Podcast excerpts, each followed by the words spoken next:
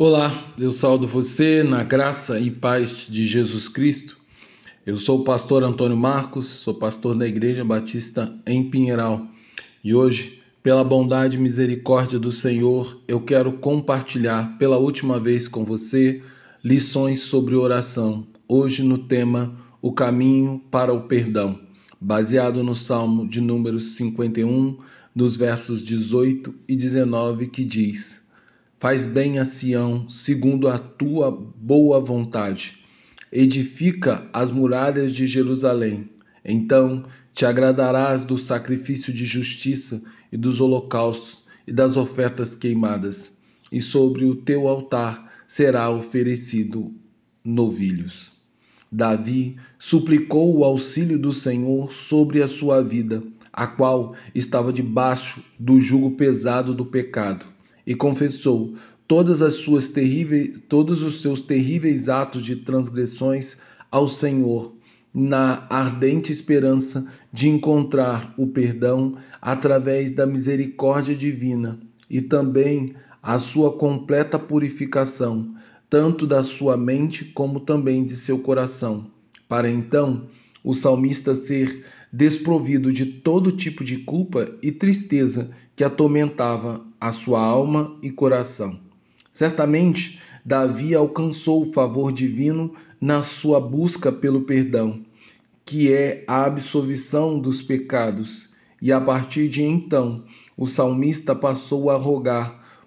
por um processo de santificação que envolve a criação de um coração puro e de um espírito inabalável. O salmista também pede que as consequências dos seus pecados não sejam a perda do Espírito Santo, mas, pela bondade e misericórdia de Deus, Davi, na sua fé, deseja que o Senhor restaure tudo aquilo que o pecado destruiu, a começar com a sua comunhão com o Senhor, onde o salmista está constantemente na presença do Senhor. Ele também suplica ao Senhor que lhe seja restituída a alegria da salvação, o prazer e o regozijo de estar sempre voluntariamente na casa do Senhor, mostrando que a, aquela fervorosa oração que começou intercedendo pela sua vida agora se volta para favorecer a outras pessoas,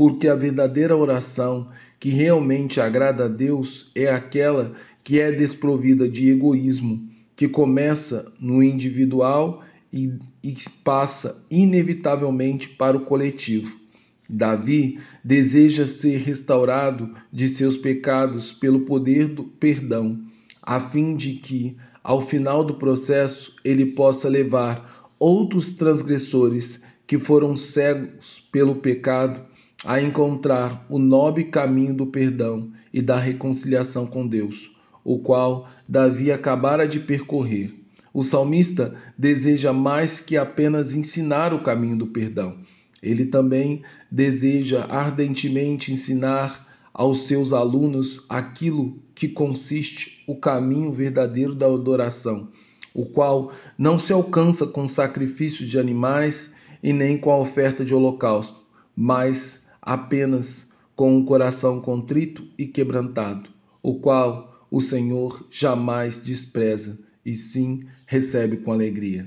Ao final de sua profunda oração, Davi, agora convicto do perdão divino sobre os seus pecados, passa a interceder por toda a cidade de Jerusalém, rogando que o Senhor lhe faça bem, segundo a sua vontade, porque no seu relacionamento de intimidade com Deus, o salmista aprendeu aquilo que mais tarde o apóstolo Paulo iria escrever na carta aos Romanos, na qual ele diz: